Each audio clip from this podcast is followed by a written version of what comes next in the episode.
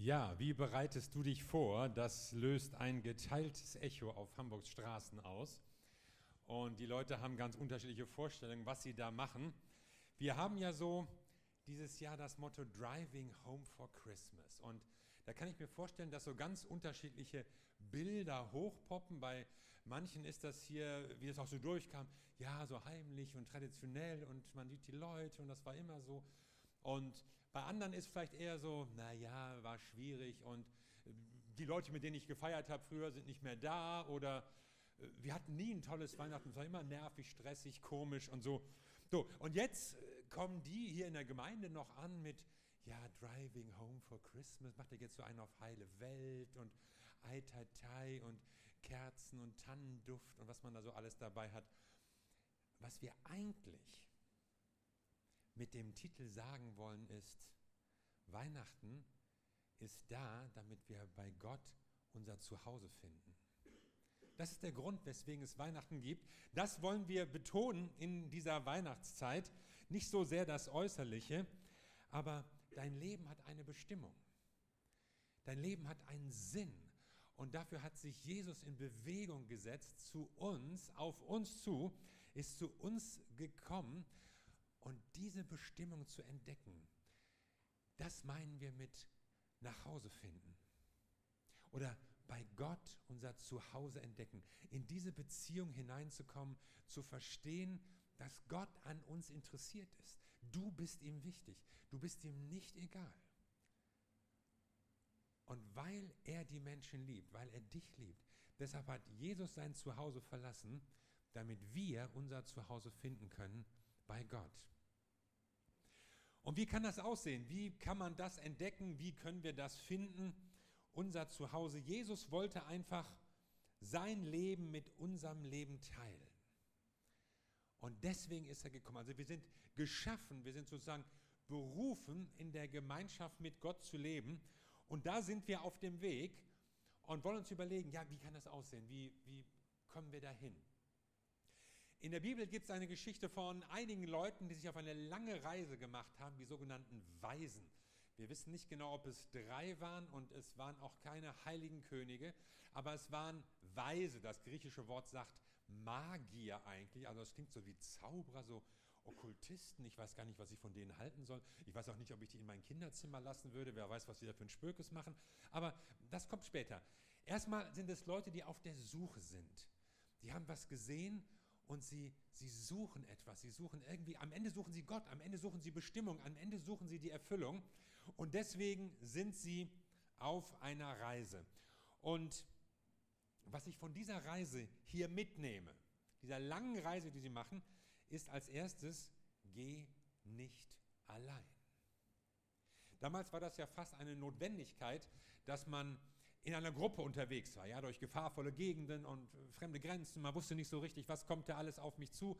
Und das war schon eine Sicherheitsfrage zu sagen, wir gehen gemeinsam hier und lieber nicht alleine irgendwo. Ich erinnere mich, ich war mal vor einigen Jahren in Ägypten unterwegs und da fuhren wir auch mit einem Bus und da fuhr nicht nur ein Bus, da fuhren dann so zehn oder zwölf Busse im Konvoi. Ja? Und wenn du das Pech hattest, in dem ersten Bus anzukommen, dann musstest du warten, bis alle Busse voll waren. Ja? Und dann setzte sich so diese ganze Karawane buchstäblich in Bewegung. Zwischendurch platzte bei einem noch der Reifen. Alle mussten anhalten. Alle mussten warten, stundenlang, bis sie den Reifen gewechselt hatten. Irgendwo in der Hitze der ägyptischen Wüste. Und dann ging es mit allen wieder weiter. Also man merkt, noch heute ist es im Orient mitunter ratsam, in der Gruppe zu reisen. Und wenn es heute keine Sicherheitsfragen sind, dann ist es manchmal natürlich auch unterhaltsamer und motivierender, mit anderen Leuten zusammen zu sein, weil wir einfach ein Gemeinschaftswesen sind. Kein Mensch ist gerne allein. Ich meine so auf Dauer. Du willst vielleicht mal Ruhe haben. So, ja. Und wenn meine Frau und meine Kinder mal ausgeflogen sind, dann finde ich das erstmal cool. So hast du erstmal, keiner schreit rum, du kannst essen, wann du willst, musst niemanden, hast du noch dies und dein Schulbrot und dies und alles und so. Hey, du hast einen richtig ruhigen Tag. Aber weh, die sind dann so einen Tag weg oder zwei und so, ja. Also, ah, dann bin ich froh, wenn sie endlich wiederkommen. Also irgendwann mal waren sie im Skiurlaub und meine Frau hatte sich dann einen Fuß gebrochen. Ich war fast froh, dass ich hinterherreisen konnte, um sie endlich wiederzusehen. Nein, das war nicht so. Aber es ist jedenfalls schön, wenn sie wieder da sind. Und keiner ist gerne alleine, sondern wir sind für die Gemeinschaft da. Und das merke ich auch, dass es Gott in unsere Herzen hineingelegt hat. Dazu sind wir bestimmt. Es gibt heute jede Menge Geselligkeit, aber das sind noch lange nicht tragfähige Beziehungen.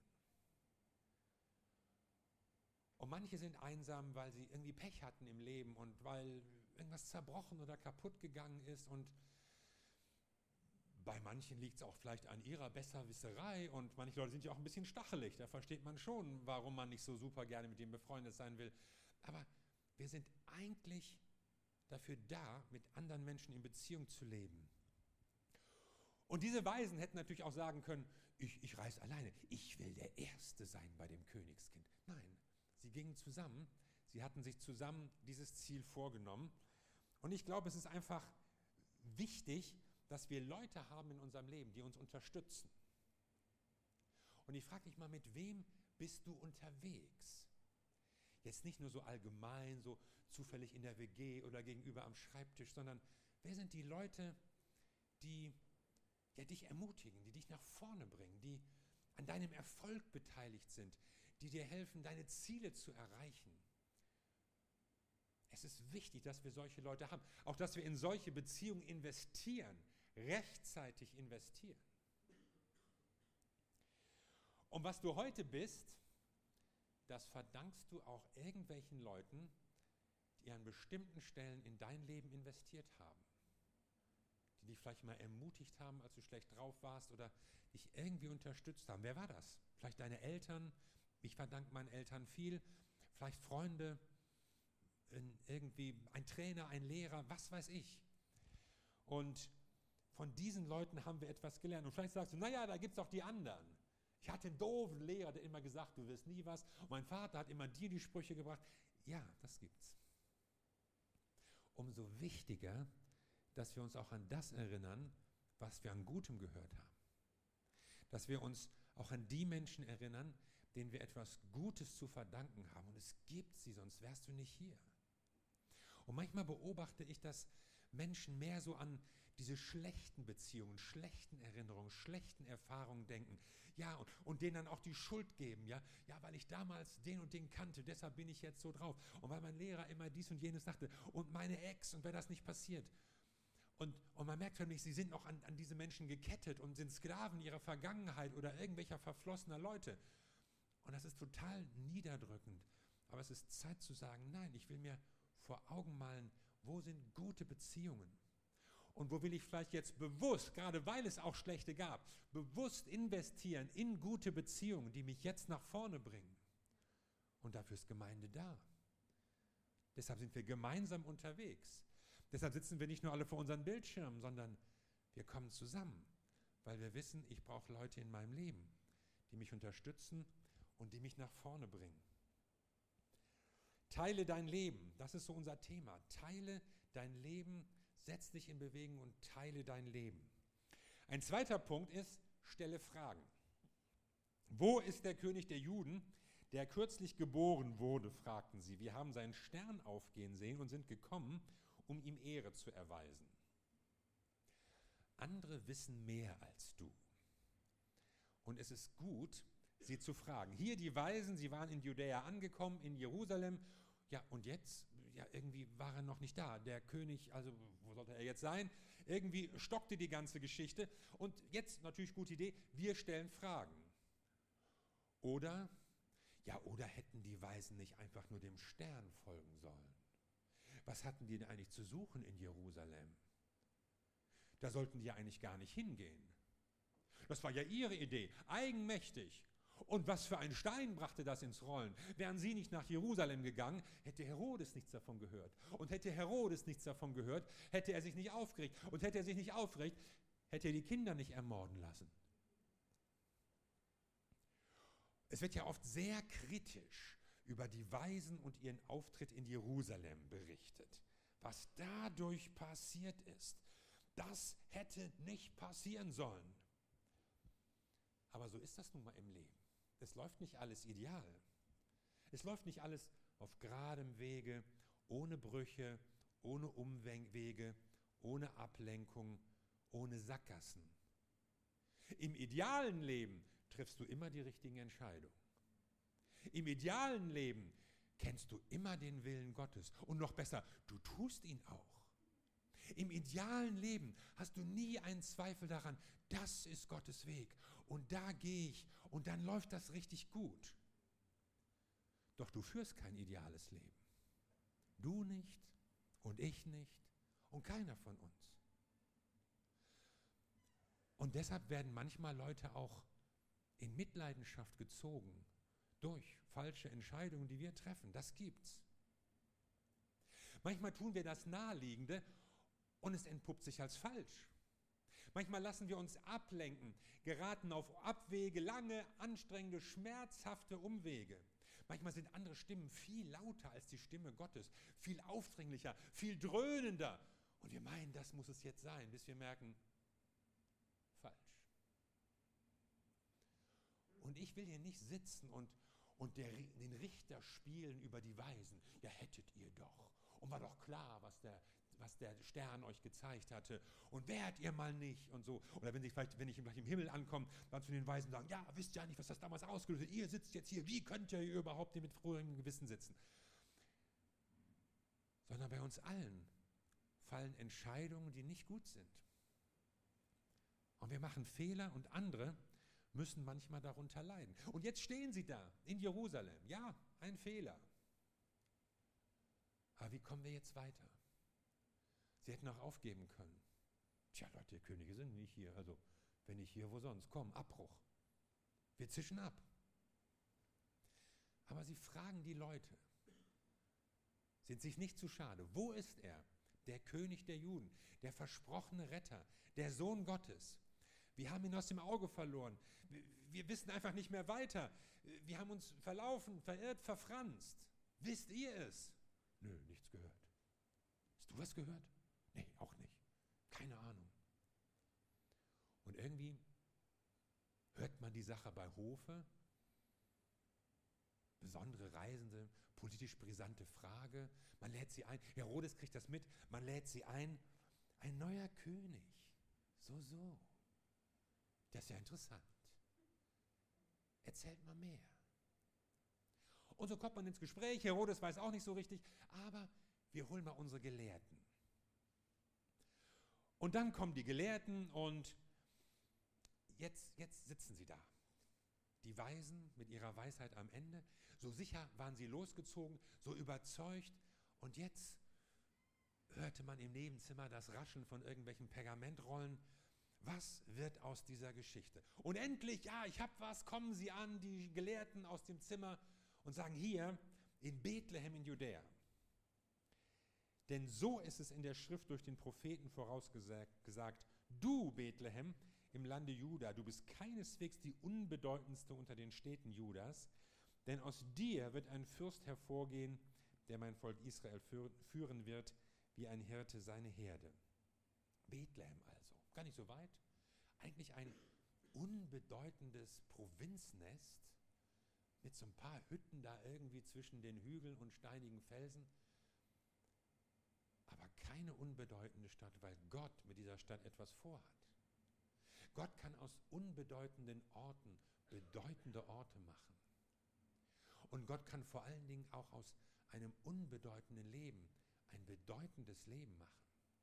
Das ist es, was er tut mit uns. Und dieses Städtchen sollte es jetzt also sein. Und was bringt jetzt die Weisen wieder auf die Spur in diesem entscheidenden Moment, wo sie nicht weiter wussten? Es war das Wort Gottes. Es war kein Rumstochern, kein Überlegen, kein, kein Abstimmen, kein Losen, keine, keine wahrsagerischen Maßnahmen. Ja, es gibt ja auch im Hamburger Weihnachtsmarkt ein, eine Wahrsagerbude, kann man reingehen und so. Sondern was sie machen, ist, sie hören auf Menschen, die Gottes Wort kennen. Es wird die Bibel aufgeschlagen und plötzlich ist wieder Klarheit da. Und ich musste so denken, wir haben auch so unsere Sterne. Ja?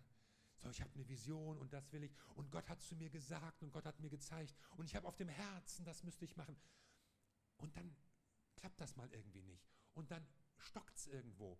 Und dann merken wir irgendwie, das funktioniert nicht, wie wir uns das so gedacht haben. Und vielleicht wird dir das alles fragwürdig, was du meinst, bislang gehört zu haben. Und dann kommst du zurück auf die Spur, indem du in Gottes Wort hineinblickst. Das steht immer da, ob du es liest oder nicht. Da hat Gott seinen Willen verankert. Und wir müssen es nur aufschlagen, wir müssen es wieder lesen, wir müssen es tun. Ich würde sogar so weit gehen, egal was du hörst und empfindest und was Gott dir angeblich gesagt hat, es muss zu dem passen, was Gott in der Bibel schon schwarz und weiß festgehalten hat. Manchmal kommen Leute mit tollen Ideen. Ja, der hat mir gezeigt und ich, ich finde, wir sollten dies machen. Und dann frage ich so, ja, aber das, das stimmt ja gar nicht so mit der Bibel überein. Ja, ich habe es direkt vom Geist. Und dann bin ich immer total misstrauisch. Weil ich glaube, dass Gott sich in seinem Wort offenbart und dass er uns damit Richtschnur und Orientierung gibt. Und alles, was wir empfinden und, und auch an persönlicher Führung erleben, das ist ja gut, muss sich aber daran orientieren lassen. Und alles, was dir deine Sterne sagen und deine, deine Ideen oder was du gehört hast oder wahrgenommen hast, da ist der Maßstab. Da kommt die klare Richtung rein. Mit diesen Anweisungen des Königs machten sie sich auf den Weg. Und der Stern, den sie hatten aufgehen sehen, zog vor ihnen her, bis er schließlich über dem Ort stehen blieb, wo das Kind war. Als sie den Stern sahen, waren sie überglücklich. Ja, das kann ich mir vorstellen. Nachdem sie jetzt durch das Wort Gottes wieder die richtige Spur gefunden hatten, da war auch plötzlich dieses persönliche Reden, diese persönliche Offenbarung wieder da, auch wieder klar. Aber das Entscheidende, was sie zurückbrachte, war eben, dass sie auf Gottes Wort gehört haben. Und Herodes, der wollte über dieser ganzen Geschichte gerne den Deckel halten und er rief die Sterndeuter heimlich zu sich und ließ sich von ihnen den genauen Zeitpunkt angeben, an dem der Stern zum ersten Mal erschienen war. Und die Weisen hatten keinen Grund, ihm nicht zu sagen, was er wissen wollte. Und das ist so ein dritter Punkt, der mir hier auffällt. Teile dein Wissen. Naja, denkt man jetzt vielleicht, hätten die doch besser die Klappe gehalten. Denn dadurch ist ja, naja, ihr wisst schon, Schlimmes passiert. Aber war das nicht Herodes Verantwortung, was er aus diesem Wissen gemacht hat? Eigentlich war das etwas, wo sie sich hätten ergänzen können. Herodes wusste nicht den Zeitpunkt, aber das wussten die Weisen. Und die Weisen wussten nicht den Ort, aber den wusste Herodes. Und indem sie das Wissen zusammengebracht haben, hat sich das ganze Bild zusammengefügt. Und jetzt kam die Entscheidung, was werden sie machen? Und die eine Gruppe ging hin und betete dieses Kind an, aber der andere schickte Leute, um es umzubringen. Seine Entscheidung. Ich glaube, es ist gut, dass wir unser Wissen über Gott teilen. Egal, was Leute vielleicht sagen, vielleicht denken, vielleicht meinen. Denn das war schließlich auch eine Chance für Herodes. Eine Chance für diesen Mann. Hey, Gott sendet seinen Retter. Komm mit, lern ihn auch kennen. Du, der du hier auf dem Thron sitzt, den, den du dir eigentlich erschwindelt hast, das war ein Emporkömmling, dieser Herodes, ein brutaler Herrscher, ein, ein rücksichtsloser Machtmensch, der schon Leute umgebracht hatte, seine Frau, mehrere seiner Frauen, seine eigenen Söhne. Kaiser Augustus sagte mal, ich wäre lieber das Schwein des Herodes als sein Sohn. So ein Kerl war das. Herodes, du kannst auch diesen Retter kennenlernen. Wir können ihn zusammen anbeten. Ja, ich komme später nach. Geht schon mal vor. Falsche Entscheidung. Aber die Weisen, sie trafen die richtige Entscheidung. Und sie gingen hin, sie teilten ihr Wissen, ihr Wissen über den Weg nach Hause, den Weg zu dem Retter, den Gott geschenkt, geschenkt hat. Wenn du Christ bist, dann hat dir irgendwann irgendjemand irgendwas über Gott erzählt. Und vielleicht warst du am Anfang auch nicht angetan, bestimmt nicht. Ja, ich merke da schon so verständnisvolles Lächeln. Er hat gesagt, du spinnst vielleicht oder hör mir auf mit dem Quatsch, ich weiß Bescheid. Und dann fallen dir alle möglichen Sachen an, die du mal gehört hast von irgendeinem Pfarrer und von irgendeinem Kreuzzügler und sowas. Und du wusstest eigentlich schon, das brauche ich nicht. Aber vielleicht war diese Person auch hartnäckig und hat immer wieder davon erzählt. Und irgendwann hast du gesagt, ja, Das ist es. Du kannst froh sein, dass jemand sein Wissen geteilt hat und sich nicht abschrecken ließ von dir. Und deshalb will ich euch ermutigen, teil dein Wissen. Egal, was Leute vielleicht sagen. Vielleicht finden manche das doof, vielleicht lachen dich manche aus und, und können das überhaupt nicht nachvollziehen. Aber ich sage dir, du hast etwas zu geben. Und für Menschen kann das der Weg sein hin nach Hause, in die Gemeinschaft mit Gott. Und überleg jetzt mal, was so für dich vielleicht so ein Takeaway sein kann heute Abend hier von diesen drei Sachen. Also geh nicht alleine war ein Gedanke. Vielleicht musst du investieren in Beziehungen. Vielleicht brauchst du Menschen, die dich einfach unterstützen, wo du sagst, ja, ich, ich komme nicht alleine klar und ich, ich gebe es auch zu und ich brauche jemanden, der mich unterstützt in meinem Leben. Vielleicht musst du mehr Fragen stellen, offene Fragen stellen über die wirklich wichtigen Dinge des Lebens. Und manchmal fällt uns das schwer, manchmal ist das auch peinlich. Also mir geht es manchmal so, wenn ich irgendwie nicht richtig zugehört habe. Ja? Meine Frau erzählt irgendwas und irgendwann soll ich dann sagen, ja, was ist jetzt? Und dann, oh, äh, was hast du nochmal gesagt? Ich habe das gerade alles erklärt. Ja, wann soll ich sie abholen? Habe ich doch gerade gesagt. Und, das ist peinlich, ja, da muss ich nachfragen, aber, aber besser, ich frage nach, als ich fahre irgendwo anders hin, wo sie gar nicht ist, jetzt meinetwegen, wenn ich eine der Kinder abholen muss. Wer nicht fragt, bleibt dumm, hieß es früher in der Sesamstraße. Das was Wahres dran. Es ist gut, Fragen zu stellen. Und schließlich dieser Gedanke, teile dein Wissen. Manche von uns brauchen vielleicht Mut. Ich will mein Wissen über meinen Gott, über meinen König teilen. Wenn du jetzt am Donnerstag bei Königin Elisabeth im Buckingham Palace gesessen hättest, ja, und dann, dann wäre ich total neugierig, was ihr da besprochen habt. Wie war das und was gab es das für einen Tee und wie war das Gebäck und wie ist die überhaupt so und wie sieht das da aus und hat sie was über den Brexit gesagt? Also das würde mich total interessieren. Und du kennst den König der Könige. Du kennst den Schöpfer des Universums. Du kennst nicht nur eine, eine nette alte Dame, die in irgendeinem Palast wohnt. Du kennst Jesus Christus. Und eigentlich müssten die Leute uns die Tür einrennen ja, und sagen, hey, also das, erzähl mir mehr. Was, du kennst ihn wirklich? Sag mir was. Und wenn auch vielleicht nicht jeder so reagiert und sagt, hey, toll, mehr davon. Jemand wird dabei sein, der durch dein Wissen den Weg nach Hause findet. Deine Antwort kann helfen. Deine Erfahrung kann Orientierung geben. Und deshalb ist unsere Botschaft, setz dich in Bewegung, teile dein Leben. Und wenn du das tust, dann wird das für andere Menschen ein Segen sein, ein Wegweiser hin, damit sie auch nach Hause finden zu dem Gott, der sie liebt. Lass uns zusammen beten.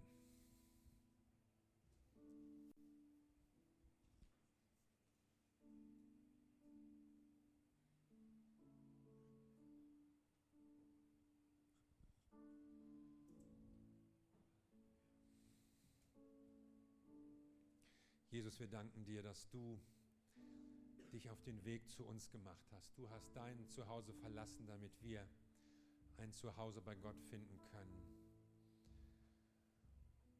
Und das ist begeisternd und darüber wollen wir reden und wir wünschen uns, dass Menschen das entdecken, für ihr Leben entdecken. Und ich bitte dich, dass du so jetzt ganz persönlich durch deinen Geist zu uns redest, hier zu jedem Herzen und uns zeigst, was sind, was sind Schritte, die wir gehen sollen, was sind Entscheidungen, die wir treffen können.